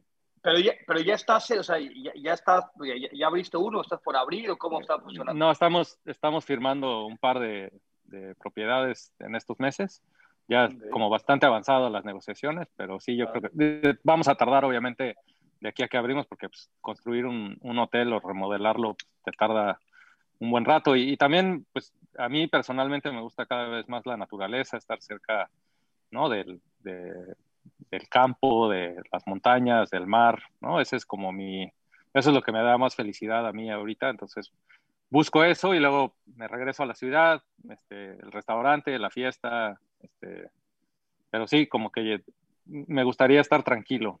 Eh, he estado muy movido los últimos 25 años y me gustaría como empezar a, no a desinflarme, pero sí como a, disfrutar también más de mi vida. Disfrutar de mis hijos, cabrón. casi no los veo. También eso es una de mis metas. Ahí te va. ¿Viste Ratatouille con tus hijos? Sí, al, a, Aldo, al, este, al niño, al chiquillo, este, es su película favorita, entonces la he visto con él por lo menos 20 veces. Y, y, y es ese concepto de quiero llegar a la perfección con algo tan, tan básico como un ratatouille y que al crítico de la revista para darte una estrella de pronto consiga sorprenderlo así? Pues como te decía, no importa lo que hagas, o sea, creo que si, o sea, puede ser una, un tomate rebanado o puede ser un mole este, que te tardas dos días en cocinarlo, creo que lo que importa es hacer todo con, con ganas de hacerlo bien. No, tampoco yo lo haría para impresionar a ningún crítico, ¿no? Porque qué flojera trabajar para, para lo que los demás piensan de ti, pero tú sabes, al final de cuentas creo que este, quizás en el fútbol ha de ser igual, ¿no? O sea, tú sabes cuando jugaste un buen partido y cuando no jugaste un buen partido. Este, y si la gente que lo narra dice que lo jugaste de la chingada, pero pues tú sabes que le echaste ganas, pues por lo menos estás tranquilo. Este, y, y, creo que eso en la cocina también funciona igual. O sea, hay, porque también hay críticos que luego te dicen que, o sea, a mí me ha pasado, ¿no? Que estoy en la cocina y digo, puta, hoy no, hoy no salió tan bien el servicio y, y, escribieron que estuvo de maravilla y que casi, casi, este, eres este, un genio y tú por adentro sabes que igual no estuvo tan bien ese día, ¿no? Oye, Enrique, la otra es, cuando has tenido la oportunidad de visitar restaurantes de estos que, en donde son de altísima gama en Europa y, y hay reservación muy especial y faltan te, faltan dos años para poder encontrar una mesa, pero tienes la oportunidad de ir de estos que son tres estrellas Michelin o Michelin, como le quieran decir. Eh, en verdad, cuando vas a un restaurante así es como ver un partido de final de Copa del Mundo o estar en la Champions, o, es más todo el glamour que rodea el poder alcanzar esas estrellas y esa premiación. Pues creo que a, los restaurantes hay que ir para disfrutarlos, ¿no? No, no para criticarlos. Creo que cuando vas al... te, te, voy a platicar, yo fui a un lugar que se llama el Bulli, que es eh, entre cocineros muy famosos, justamente votado así como el uno del mundo varios años. Y ya lo cerraron, ¿no? Sí, cerrado.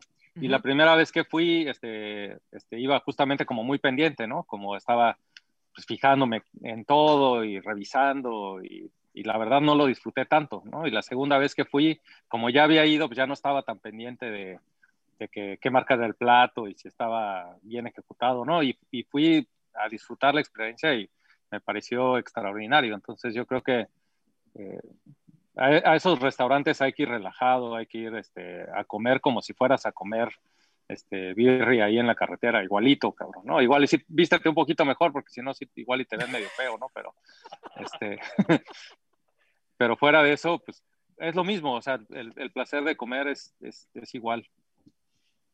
Oye, tú hablabas de, tus hijos y esta, y esta necesidad de, cercanía y, demás. ¿A alguno de ellos les gusta el tema de, la cocina? O sea, ¿van a seguir tus pasos? ¿No? ¿Participan? O, de plano dicen, puta, yo no, yo quiero ser pianista, ¿no? O sea, ¿sí, tiene alguna, algún tema cercano a la, comida y a la cocina contigo? Eh, Bruno el Grande, seguro no.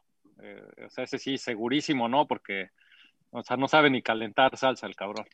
Este, y, los, dos, los dos chicos puede ser que sí, pero la verdad es que tampoco, tampoco ni los quiero presionar ni, ni tengo ningún interés de que, o sea, que quiero que, que, se la pasen bien y que estén contentos y creo que cuando, cuando haces lo que te gusta es cuando realmente eres exitoso en la vida y entonces que hagan lo que, hagan lo que les guste. Esperemos que no les... Dime. qué? Que no les vaya a gustar nada más andar de traviesos, ¿no? Oye, pero o sea, yo imagino, no, estoy casado, o sea, decir, con Olvero, soy, este, soy hijo de Olvero. O sea, llegas a tu casa y dices, puta, sacas cualquier cosa y acabas haciendo, o sea, cocinas mucho para tu gente. O sea, que ser de poca madre estar cercano. Ya llegó pinche Olvera que se encargue de, de, de, hacer magia. ¿Eso lo haces seguido? ¿O llegas a casa y dices, no quiero hacer absolutamente nada? O sea, ¿cómo, eres, no? Fuera, digamos, de, de tus restaurantes, cabrón, en tu casa. En tu no, a mí me gusta que. En tu comedor. Pues, igual, igual que a todo mundo me gusta que me atiendan, ¿no? O sea, también cuando llego a la casa me encanta pues que me hagan de cenar, también eh, no creas que, que o sea, soy un, un este, cabrón bastante sencillo, o sea, me gustan las palomitas, entonces llego y ya saben que me, me como unas palomitas este, mientras veo la tele un rato, eh, ceno normalmente lo mismo, ¿no? O sea, frijolitos de la olla o me como unas quesadillas, o sea, tampoco creas que, que necesito nada elaborado y sí, de vez en cuando me meto como en, en ocasiones especiales a cocinar y, y me gusta mucho y, y, mis amigos me la aplican, es así, es así, es bastante seguido, ¿no? Me invitan a comer y acabo yo cocinando casi todo el tiempo. Y es que tiene que ser así, pues si no, imagínate. Llega temprano, si no. me, citan, me, citan, antes que a todo mundo. A todo mundo llega a las 3 y a mí me citan a la 1. Qué, qué, qué, buenos amigos, cabrón. Lo bueno es que son los de la ficha, eso está bien. Esos hay, que, esos hay que aguantarles todo. Güey, si tú tuvieras un amigo de este pinche nivel, haríamos lo mismo, cabrón. ¿Cómo, doctor? Un pinche amigo muerto de hambre, güey. Que no Yo voy con nada. el doctor a echar una cáscara. El pendejo no puede dominar dos pelotas. Si jugó en Europa, pues no mames. Me desgarro y la chingada, sí, sí, sí. Oye, Enrique, pues primero te queremos agradecer. Te celebramos como, como un fenómeno de, de la charla, de, de de, de, de, de, la convivencia que hemos tenido contigo y por supuesto de todos los logros y de lo que eres como, como, como profesional, a, de lo, a lo que te dedicas. Te agradecemos muchísimo, ha sido verdaderamente un placer para nosotros estar contigo y ya nos estamos saboreando. Yo ya quiero que México Gracias llegue a la semifinal a huevo, cabrón. Pues ¿sabes cuándo voy a ir a pagar sí. un pinche Petrus? Nunca. no, gracias a ustedes, la verdad que chulada de conversación. Este, nos, a mí me alegra mucho la vida cuando veo el fútbol, así que gracias también a ver si nos, este, nos vamos un día de estos también a echar ahí un, este, un, aunque no sea Petrus, ¿no? Este, no, no, lo que sea, lo que sea, no, lo, lo que, que sea. sea. lo que sea, por supuesto. No pasa Pues, nada. Deseo, muchísimas gracias, Enrique. Lo, lo, lo decía Cristian y decíamos al, al inicio, eh, eh, más allá de tu jerarquía, este, ¿no? no hombre, nada de eso. Pues, conocimos un, un, un, personaje muy cagado, muy, muy agradable, ¿no? Capaz de platicar de, de todo y, te agradecemos que hayas perdido esta hora de, de tu tiempo con, con, este par de tarados. Ha sido un, no, la disfruté. Placer, Enrique. Muchas gracias. Muchas gracias. Un abrazo a los dos. Cuídense. Abrazo fuerte. Gracias. Gracias, gracias Enrique. Gracias. Que estés muy bien, cuídate. Pues ahí está, doctor García, hemos platicado con un monstruo de la cocina y más allá, como es Enrique Olvera, el chef posiblemente más premiado del país y, y de varias partes del mundo, un, un tipo sencillo, tranquilo, que lo que mejor come y lo que más le gusta, como luego uno si puede ir a la cafetería Eno que él tiene, hay unas quesadillas, doctor, que son simplemente la tortilla hecha a mano con el queso Oaxaca, pues de altísima calidad, ¿no? De, de muy, buen, muy, bien, muy bien escogido y con una hoja cortado, de pasote, ¿no? sí, una hoja de pasote. No, puta, una chingonería, güey, es una pinche quesadilla. Sí, yo, yo, yo, sí, yo no he ido al, Aleno, pero tú, tú, has sido como muy este, frecuente y, luego, y, y en las charlas. Lo, no, porque aparte no lo, es un lugar extremadamente caro, ni mucho menos. Es, es, para irte a tomar un café, puedes ir a tomar un café. No, no es un lugar este, de, de, manteles, ni mucho menos. Es una cafetería. No, se decía que igual hasta ¿no? la gente vaya a chambear en la computadora sí. y demás eh, cuestiones. Sí, grata sorpresa, ¿no? Les llamamos al, al, inicio en lo particular, estaba, yo no lo conocía, como tú que habías tenido un par de escarceos con él, un tipo, este, sí, esa parco, tranquilo, sobrio, mesurado, muy agradable. Eh, digo, debe ser, eh, eh, igual siempre los, los, de afuera, ¿no? Pues dices, puta madre, no imagínate la vida de este cabrón, debe ser de poca madre todo el tiempo y tal, y, y, y la, la, gente acaba siendo mundana como es, no, pero ha sido una, una grata revelación lo, de este, lo del señor eh, Olvera, y otra vez, eh, a través tuyo, o sea, te, has vuelto ya un, o sea, ya eres un pinche gestor de, de talento, cabrón. O sea, es correcto. En esta parte que pinche... decías que querías eh, ir a pedirle chance como metre, pues mejor, mejor ¿por qué no te dedicas al tema de PR de, no. de, de, talento. Me parece pues que yo lo, que, lo que voy a hacer es, ya que se está diversificando con los hoteles y está buscando gente, doctor, para que no lleven solamente la marca, vamos pidiéndole chicharrón, ¿no? Porque necesitamos ya empezar, porque con o el sea, pendejo pero, demasiado no vamos a ningún lado, doctor. No, no, no. O sea, pero por ejemplo, ¿qué podríamos hacer usted y yo? O sea, Dinero. vamos a pensar. Dinero. No, no estás pendejo. Ah, o sea, ah, perdón, perdón. El, el, tema de, el tema de hoteles. Pues, ¿qué podemos? No, no tenemos nada que ofrecer. Doctor. A eso me refiero. O sea, oye, pues no, vamos, tocamos la o sea, no podemos poner una lana porque no, nos va Tiene que ser un acto de beneficencia por parte de Enrique hacia nosotros, güey, ah, o sea, grupo que. O sea, es un tema de que nos, dé, que nos dé lana al pedo. No, o sea, tenemos que llegar con un con, con, algo, o sea, vamos a limpiarte los pisos, vamos a limpiar la alberca. No, yo limpio lo que me diga, no tengo problema, doctor.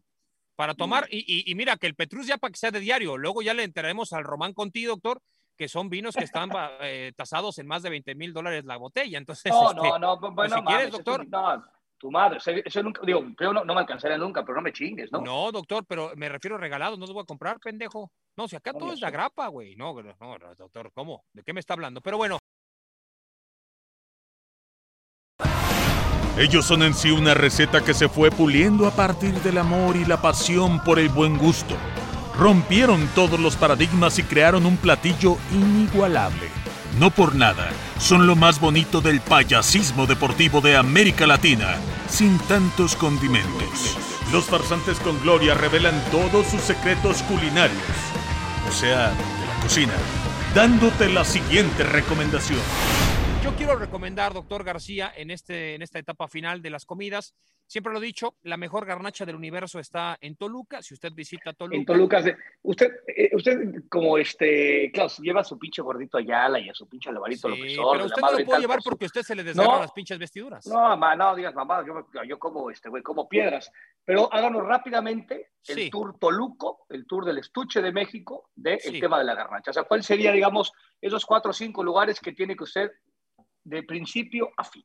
Las Fodongas, doctor. Un lugar que han visitado todo el séquito de Atlacomulco y mucho más, que no quiere decir que eso sea de abolengo, pero es una fonda, es un, es un lugar completamente típico y tradicional, en donde ya varias de las fodongas han fallecido, pero se ha quedado la tradición de las fodongas. Eh, hay guisados y uno de ellos son los tacos de obispo, que lo hemos platicado muchísimo. Es un arte culinario de la ciudad de Tenancingo, que se ha llevado también a Toluca. Los tacos de obispo de las fodongas. Posteriormente usted tiene que ir a los tacos del sol. Anteriormente estaban muy cerca de los portales en la calle Nigromante, ahora han migrado. Son tacos dorados con doble tortilla grande, doctor, con guisados, pero tiene una salsa que se llama de bombas, que es la que viene con las eh, tortas de albóndigas, que son una cosa verdaderamente ardiente, fascinante. Son unos tacos verdaderamente exquisitos dorados. Posteriormente tiene las tortas de Logeis, extremadamente baratas, ya con algunas sucursales. Está en la base en, en los portales, un pequeño localito, un tipo kiosquito, eh, muy cerca de, de, la plaza cívica.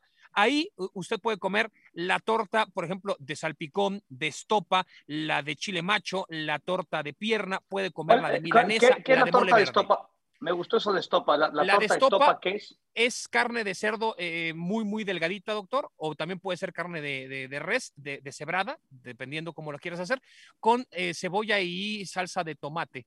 Eh, muy bien aderezada, eh, se come así, es calientita, es riquísima, la de, la de estopa. Y usted la puede reforzar con, eh, poder, le puede poner mole verde, hace doble, micha micha, y la salsa de la torta de bombas, que las bombas, te digo, son dos albóndigas gigantes partidas a la mitad dentro de una telera con la salsa a granel, no ahogada como en Guadalajara, pero por dentro. Güey, se te salen, cabrón, te puedo decir hasta las lagañas, güey. O sea, es una sí, cosa de, verdaderamente sí. espectacular como moqueas. Eso mata el coronavirus. Yo te puedo decir que esa madre mata coronavirus. Decir, debe purificarte hasta el alma, supongo. La torta de bombas mata coronavirus, solamente que no se puede inyectar, se tiene que tragar, ¿no? Es con el ojéis. Posteriormente no, tenemos... Y no tenemos tanto abasto, güey, para todo el país, güey. No. tenemos los tacos de Don Esteban, que están en la avenida Venustiano Carranza, son de cecina cecina con eh, cilantro, cebolla y una salsa verde asada, que verdaderamente son un pinche espectáculo, también hay de chorizo. Y cerramos con los tradicionales tacos de tránsito que estaban enfrente de las oficinas de tránsito del Estado de México y de los bomberos. Ahora tienen algunas sucursales, como son tacos Don Pepe. Ahí está el tradicional, hay de bistec con cebolla, hay de carnitas tal, y está el tradicional revolcado. El revolcado es la carne que usted quiera, doctor, va a la plancha, se pone un huevo, se echa salsa mexicana, se cuece todo como si fuera un omelette, se pone triple tortilla, porque haces dos o tres taquitos con uno solo, y le echan salsa verde cruda, que verdaderamente te mueres. Y las tortas de la vaquita negra, que son un clásico al lado de la catedral, en donde mucha gente de la Ciudad de México va y traga la de chorizo. Chorizo verde y chorizo rojo, con salsa verde también, cruda, por encima, verdaderamente es una no, cosa que... Sí, ahora resulta que Toluca es Nueva York, cabrón, ¿no? O sea, ahora resulta eh, Toluca, que Toluca es, es Nueva York. Garnachilandia, Garnachilandia. y mi chef, mi chef Salas, que tiene, por supuesto. Eh, el restaurante Amarante. Sí, que como dice usted, hay que presentárselo porque usted lo, lo, ve, lo ve, venir, ¿no? que se acerca a la mesa y en vez de... Y le entregas, la tarje, le entregas las tarjetas de el, crédito, les cabrón. Gustó el, les gustó lo que pidió, pues la avientas hasta, no, puta, hasta las nalgas, dices, va. sí, no, sí, pero mi chef buena gente. Ah, Es el chef. Ah, cabrón, es el dueño. Ah, mierda, cabrón. Pues, Al chef solamente le falta tener unas lágrimas tatuadas abajo de, ¿no? y dices, chingale, ya se chingó a cuatro. No, no, pero es una, tiene unos tatuajes que te mueres. El chef es un espectáculo. Lo han utilizado para muchas publicaciones internacionales, doctor, para mostrar platos y mostrar sus brazos totalmente tatuados. Es un chef chingón. Hace unos huevos toluqueños puta, que te mueres y por supuesto ha tenido eh, bueno, ahí comimos este guasontles, doctor, que a usted le gustaron bastante, ¿eh? Sí, sí, no, no, no, hemos ahí una tercera veces ahí patrocinado por usted eh, y bueno, está fantástico, sí, son de esos lugares, ¿no? Que, que uno tiene que, que, conocer. Yo voy a recomendar por un tema, ya lo dijo el, el, chef y se lo dice Olvera, que no lo diga yo, cabrón, en un momento complicado, la cevichería Corriente Nice, Orizaba y Puebla, cabrón. No puede ser, esa chingadera, ¿qué? Esa pinche cevichería de fifís, no. Ya lo deseamos abrir o morir, cabrón, entonces por favor, bueno, sí tenemos terraza, tenemos tres pinches mesas nada más. Orizaba y Puebla, marisco de, de, de Ensenada, de TJ, fantástico como tal. Entonces, esa es mi pinche recomendación. Madre santa de Dios. o sea, recomendando un, un, restaurante donde el doctor es un socio mayoritario. no, no, no. Antes éramos, pero como éramos estampa de mar, nos cambiamos. O sea, sigo teniendo una, una buena, una buena parte de la sociedad. Ya no soy mayoritario. Ah. Pero eh, si usted va, que este, eh, en este mes de febrero. Un descuento, un descuento, doctor. 10% de descuento si usted menciona que escuchó, o sea, tiene que decir que escuchó y decirnos una pinche parte de eh, este podcast de Amazon eh, Original con el señor Chef Olvera, ¿no? Eh, es más, no, no, vamos a... ¿Qué parte, ya, final, es como nuestro gancho, qué parte final, que si nos diga que su hijo Bruno va a ser cocinero o no va a ser cocinero? Es correcto. usted me dice, y ahí le damos 10% O sea, yo voy a llegar al restaurante mañana, doctor, digo, hola, buenas, sí, mesa para dos, sí, por favor. Yo, fíjese que yo vi, escuché exceso de humo de Amazon Original, es muy importante. Amazon Original, exceso de humo con, Chef, Olvera. Y sé que Bruno será o no será chef, su hijo. Ahí está. Y ahí 10% de descuento, febrero o marzo. Así que con, este, con esta pinche promoción, tus pinches. Este... Está tirando la casa por la ventana, cabrón. 10%. 10%. Tu puta madre, 10% no voy, no voy ni, no dejo ni el coche, güey tu pinche tour garnachero me la Pérez Prado, cabrón, después de esta promoción. A eso está un pendejo. Pero bueno, nos tenemos que despedir, doctor. Otra emisión más, verdaderamente fantástica. estamos ya a punto de terminar, ¿eh? Sí, sí, está, está, a punto de terminarse la, la primera temporada. La, la, verdad, digo, y hay que decirlo eh, públicamente, ya lo hemos hecho en privado, usted ha tenido muchísimo que ver con los grandísimos invitados que hemos tenido. Está poca madre porque nos hemos llevado grandes eh, sorpresas para bien, ¿no? Eh, e invitaciones, doctor, invitaciones, ya vamos a chupar caro. Sí, sí, sí, ¿no? Este, músicos, eh, ¿no? Restauranteros, escritores y tal, de alta alcurnia, que de pronto resulta de poca madre empezar a escuchar y charlar un poco con ellos. También es cierto pues, que está claro que todo el mundo nos lo dice, somos unos chingones, o sea, va y viene. bueno, también es así, es así, doctor. Es, es, de vuelta el asunto, pero siento, bastante, bastante bueno. Siento que nos han utilizado, doctor, porque nos han invitado todos al backstage y boletos y tal, y el Petrus. ¿eh? pues está todo cerrado, cabrón, pues así yo también te invito.